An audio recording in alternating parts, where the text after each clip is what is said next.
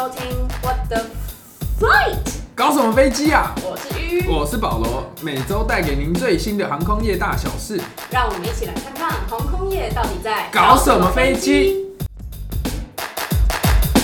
嗨，大家，我们上礼拜讲到了空中相撞的事情，所以呢，我们今天就先来聊一下说，如果你在天空中遇到别的飞行器，不一定是飞机啦，那我们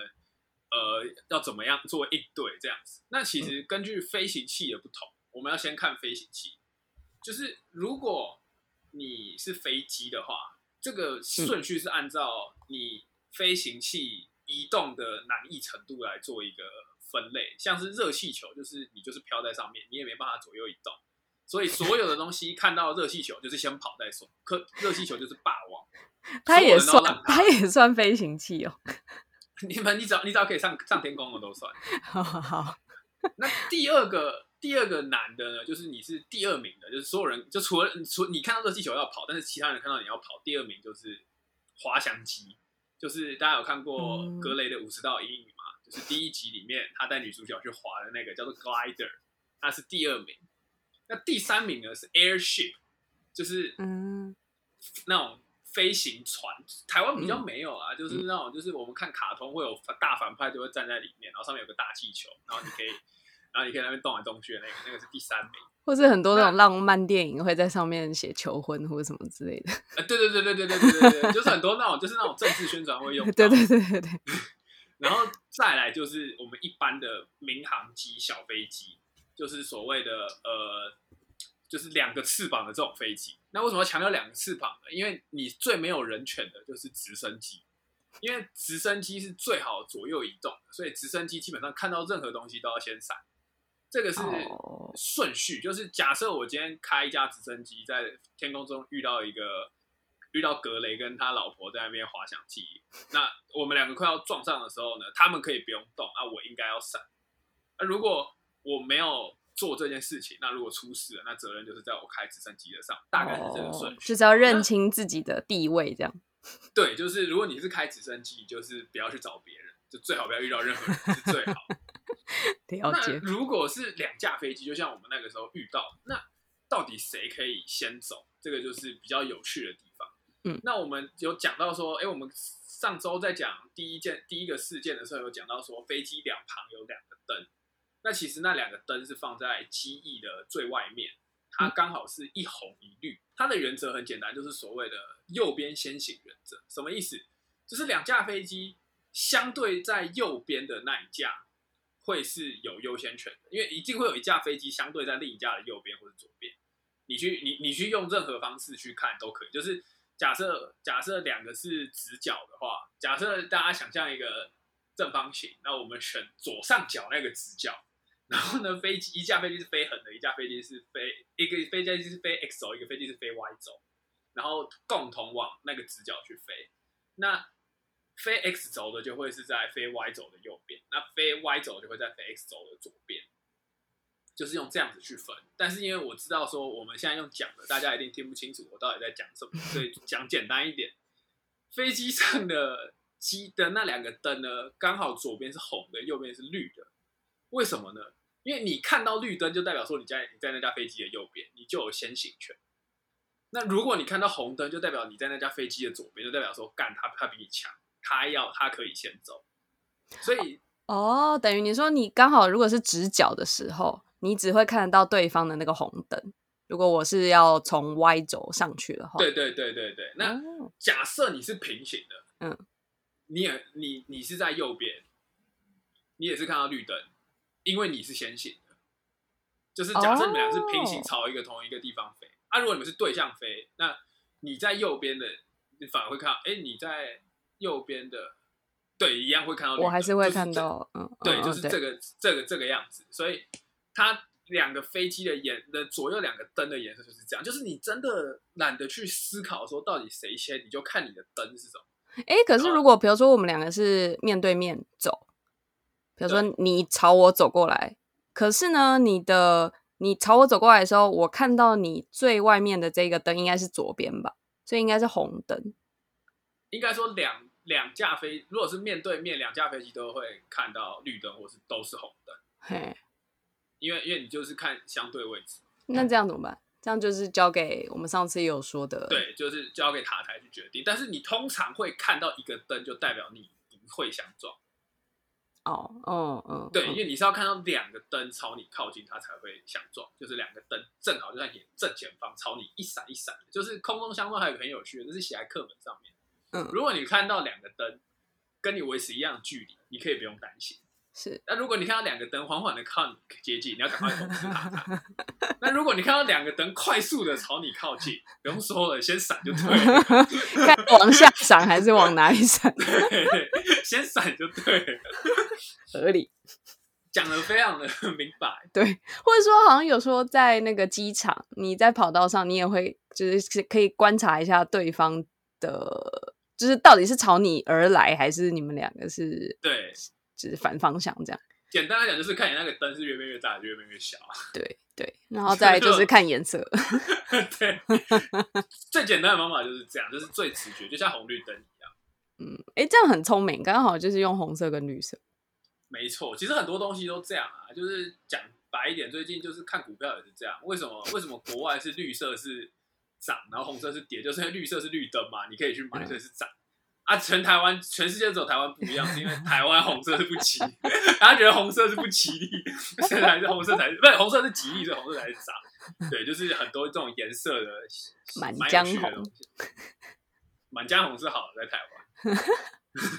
好，红起来，接下来我们要来讲一下马航的部分，因为感觉这个东西比较有趣啊，我们也不知道答案，所以我们就只能给我们自己的想法这样子。对但大家不知道对这件事情熟不熟，因为哎，马航二零一四年发生的，我们大概大学吧。对，蛮久以前的。对，所以前面我们就先来就是大概讲一下，说哎，到底整件事情发生的是前后经过是怎么样，但也不会讲太久，因为我们根本就不知道发生了什么事。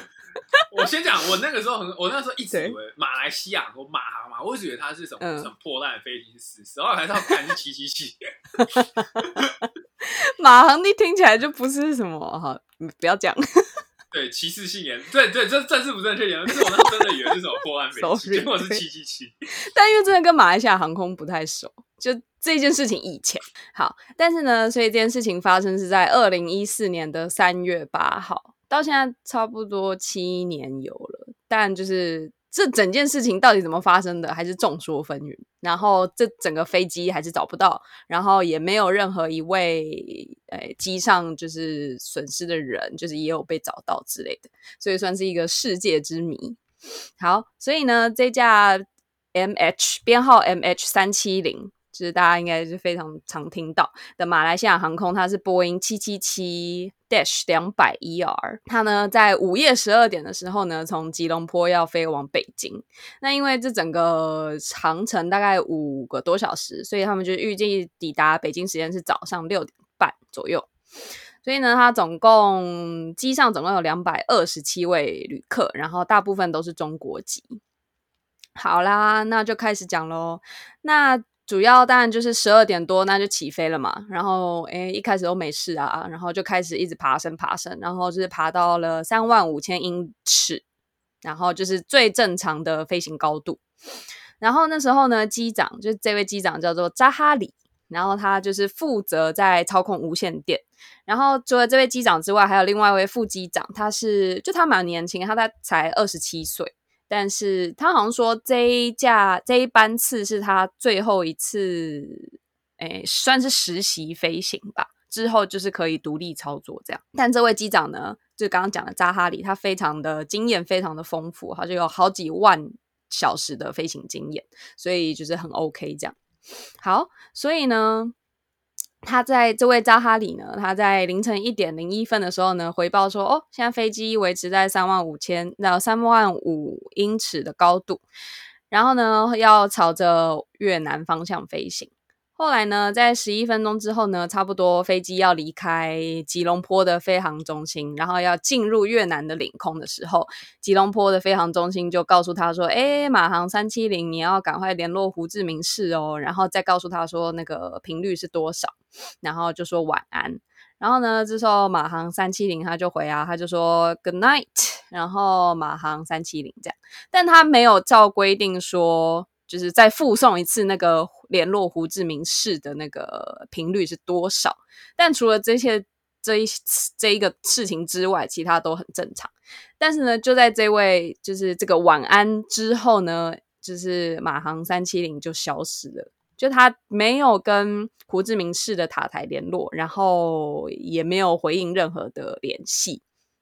然后呢，后来他就在雷达上面消失了，就是大家都看不到他的踪迹。那呃，大概在 M H 三七零就是有点消失之后，然后马来哎越南航越南的塔台他们就觉得很奇怪，他就说哎，我不是应该要有这架飞机要来跟他们联系吗？然后但哎奇怪，怎么其实都没有这样？后来后来大概到了几个小时之后啊，哎我看一下啊，好。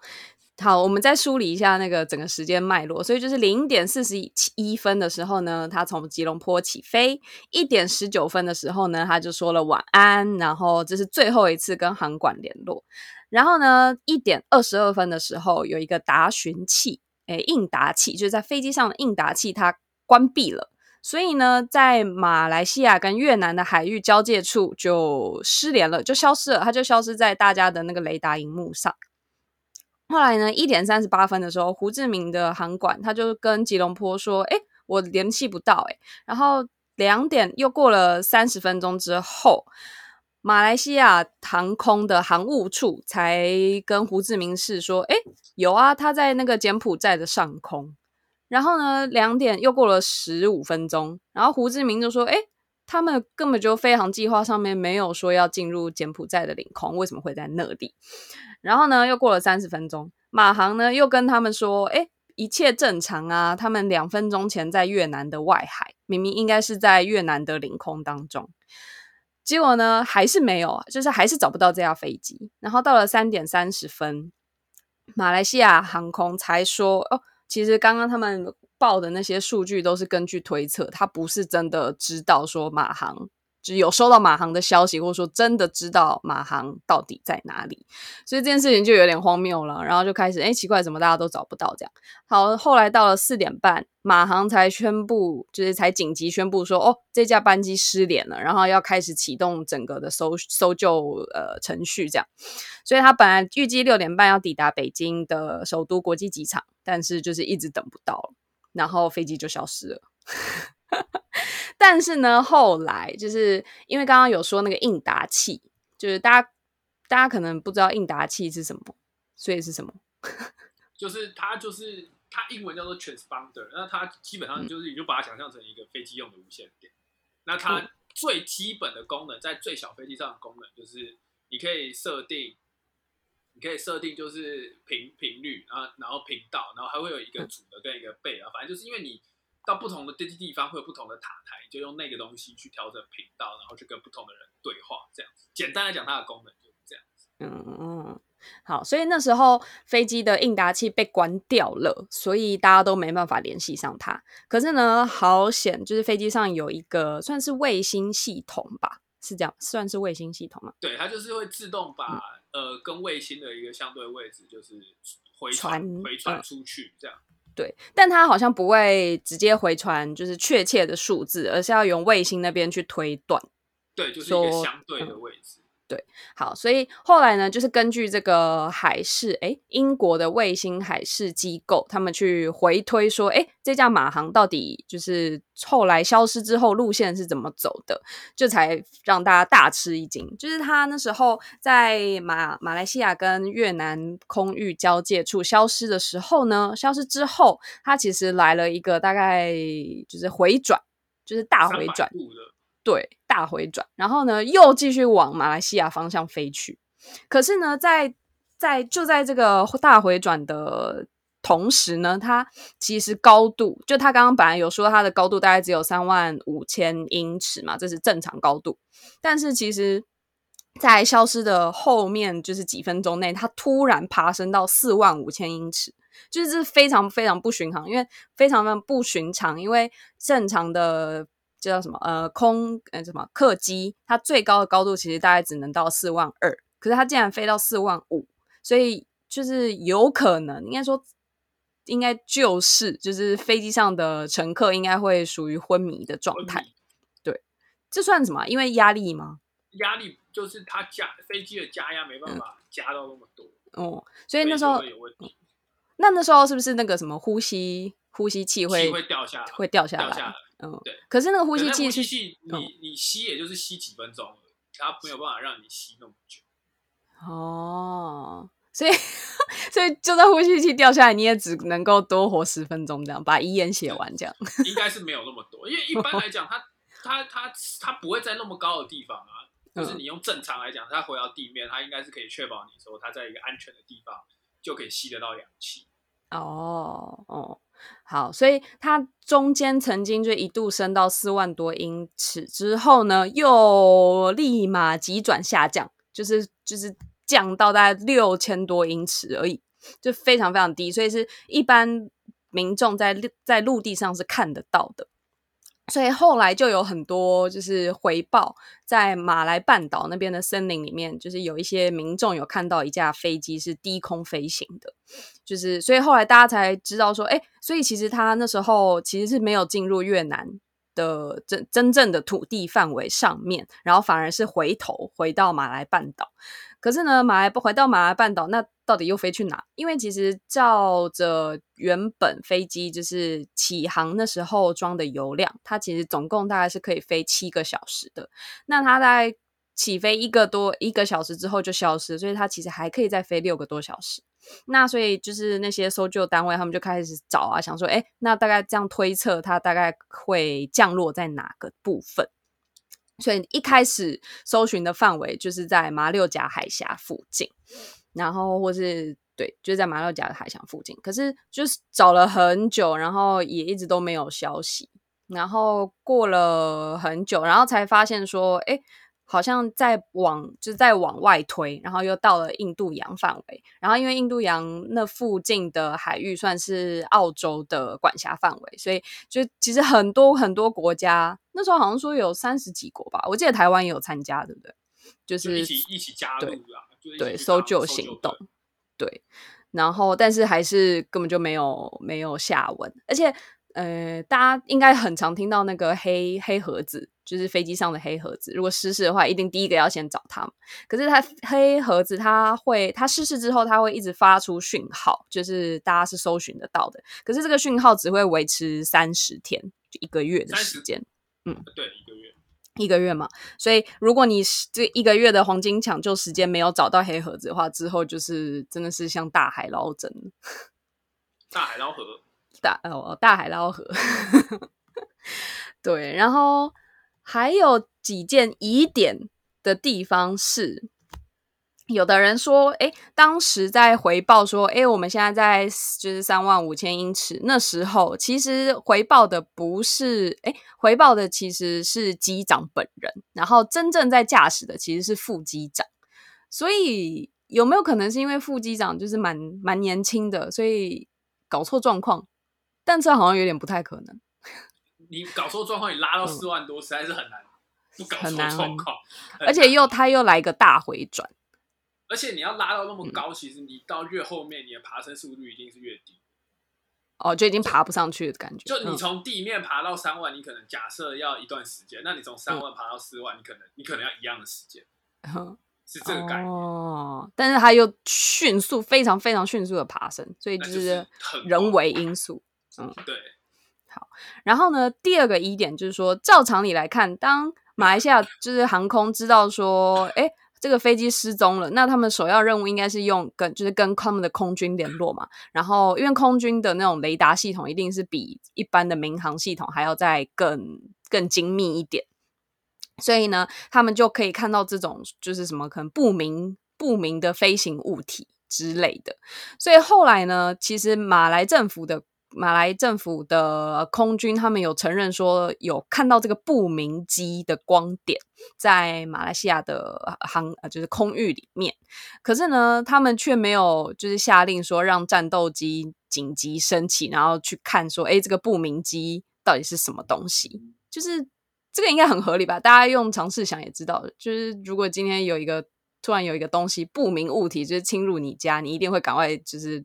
带狗出去啊，带棒球棒出去。你至少至少说他是好人还是坏人嘛？对对，但但马来西亚就马来西亚就没有做出这件事情，然后呢，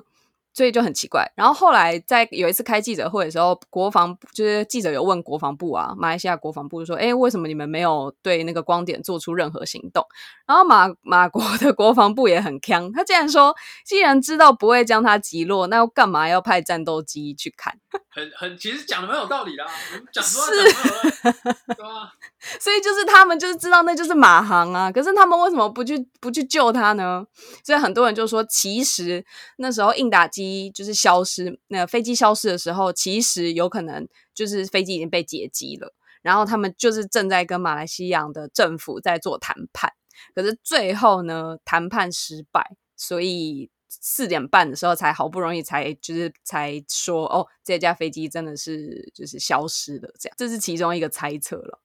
然后，但是其实大家应该想到说，在马来半岛，或者说在就是哎下面那块叫什么中哎，就是越南啊那边下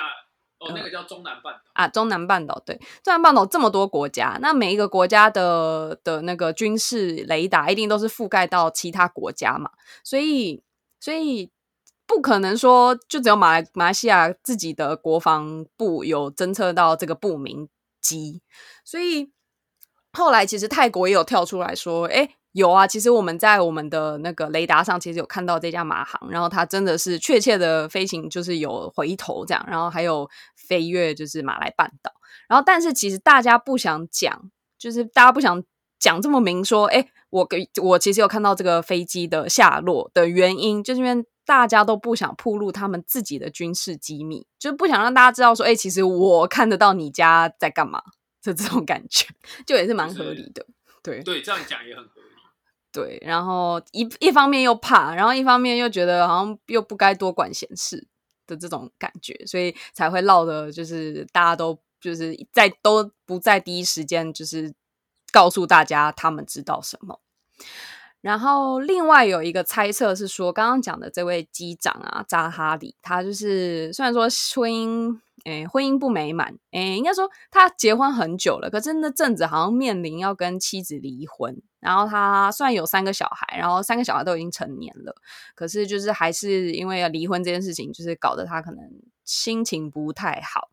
然后因为他在马来西亚有两栋豪宅，然后他就是呃，警察去搜索的时候，其中有一栋里面有一个飞行模拟器。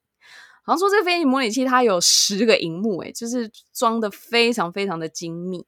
人家就有钱了，真的是有钱。然后好，那就可能真的是很热爱飞行这样。然后但他们去查的时候呢，就有发现说，哎，其中好像有一些路线，就是曾经有一些资讯被删掉。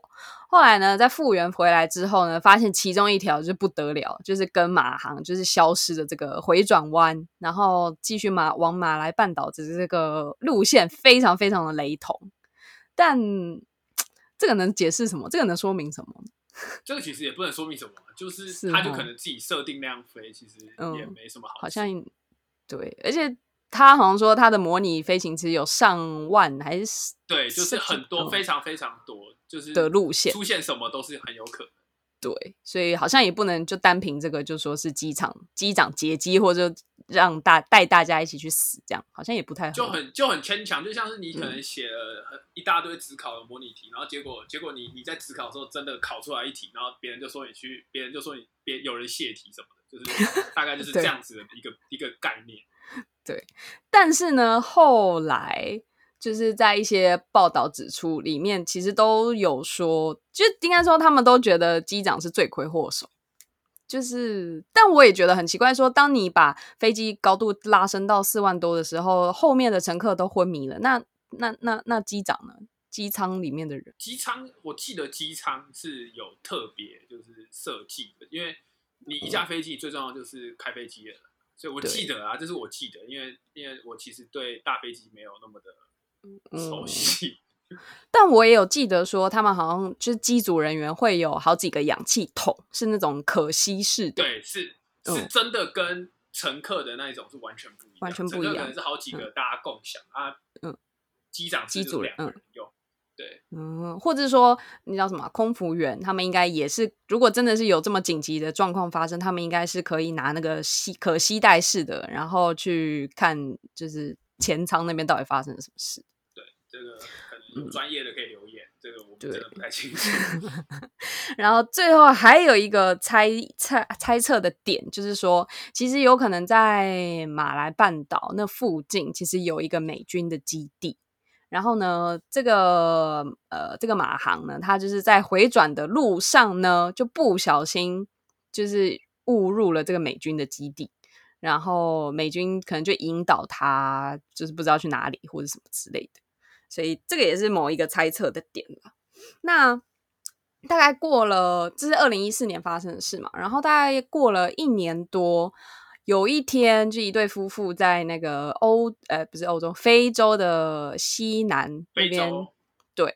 他们在散步，然后呢，散步散步，哎，就发现好像有一个那个飞机的残骸，就是冲到岸上这样，然后就去看，然后就赶快通知警察，这样，就后来一查不得了，发现这个就经鉴定之后，发现哦，这个就真的是马航七七七它的飞机的翅膀的一个部位，叫做襟襟翼的地方。对，金翼 flap，对，嗯，等于就是呃，好，就是它起降落的时候会那个会开来开去的那个，大它可家应该以增加那个飞机的浮，在更小的速度下提提高一点浮力，这样就可以用比较慢的速度去降落。哦，好，然后所以他们就是发现了这一块，哇，这就是天大惊人的发现，因为是唯一在被找到的马航的踪迹。后来呢，证实的，对，后来他们就有去去波音，就是有去调查，然后就发现说，哎，其实这一架飞机就是在失事的时候，其实他们还是全速的在就是飞行，所以等于说它是没有减速，然后也不是轻轻的滑在海洋上，而是直接冲撞进海洋。就是这一点，就是 也是很很匪夷所思。就如果你真的是飞机飞到没油了，那应该也是会慢慢，就是应该速度还是会减吧，然后慢慢下降，啊慢慢下降变自由落体。哦，不会啊，哦，真的哦、是就是直接这样垂下去了。你你飞机它飞到呃，就是你飞机如果坏掉的话，它其实维持一个速度，嗯。你可以好好的飞，就是你可以再滑很很用一个很平缓的方式滑一段时间，对。这个我们叫做 best glide distance。嗯，但是呢，假设呢你没有按照那个速度的话，你就你就还是有可能会失速。那如果你失速了，就代表你的机翼没有浮力，你的嗯。机翼没有浮力，就是自由落体。天哪，所以你要是自由落体。所以你，所以你是要在你有人控制在那个理想的速度下，它才是会是慢慢哦，所以也有可能真的是就是飞到没油了，然后就直接掉到海里面去这样。然后可能可能机长已经晕去，可能嘛，反正现在随便我们讲有他 可能晕去了，然后可能就啊就直接失速就直接掉下去，也是有可能。对，因为他们有说，就是在飞越马来半岛特别低的那一段时间之外，后面其实都是用自动驾驶，所以它就是飞得很非常的平直，就一直线。就是我听过，我觉得相对合理，都是嗯他们说什么机上失火啊什么的，然后有有迫降迫降地点，那对，他之后在马来半岛找不到，在最后那一段他就直接算了，就是飞到看能飞到哪就飞到哪，反正都是海嘛，那就所以就是直接拉直的这样飞。可是有的人又说，哎、那他那时候在越南跟马来西亚中间，那明明他继续飞飞到胡志明，或者说往回飞，就是飞回马来西亚，也都是合理的、啊。那他干嘛要啊。就是跑去马来半岛找一个什么森林还是哪里的？对，所以我觉得那个那个论点也有它奇怪的地方，而且再来就是没有人没有，就是照理讲他，因为他有被他有目击者看到那架飞机，啊，你失火，照理讲应该会有烟啊，或者是，可是可能看到飞机也看不到有烟、啊，这个这个我不知道。或者说他还没有就是烟大到就是外面是看得到，有可能只是在机舱里面的小哦哦，我记得他有说就是这架飞机它有载很多锂电池，哦所以有可能是锂电池爆炸或爆炸之类的对啊都是猜想，这个也就是 留给大家去思考，或者是大家哎可能过几年之后又找到什么东西，可能又会重启调查，好，那我们今天的节目就到这里。记得帮我们订阅、按赞、分享。好，谢谢，拜拜拜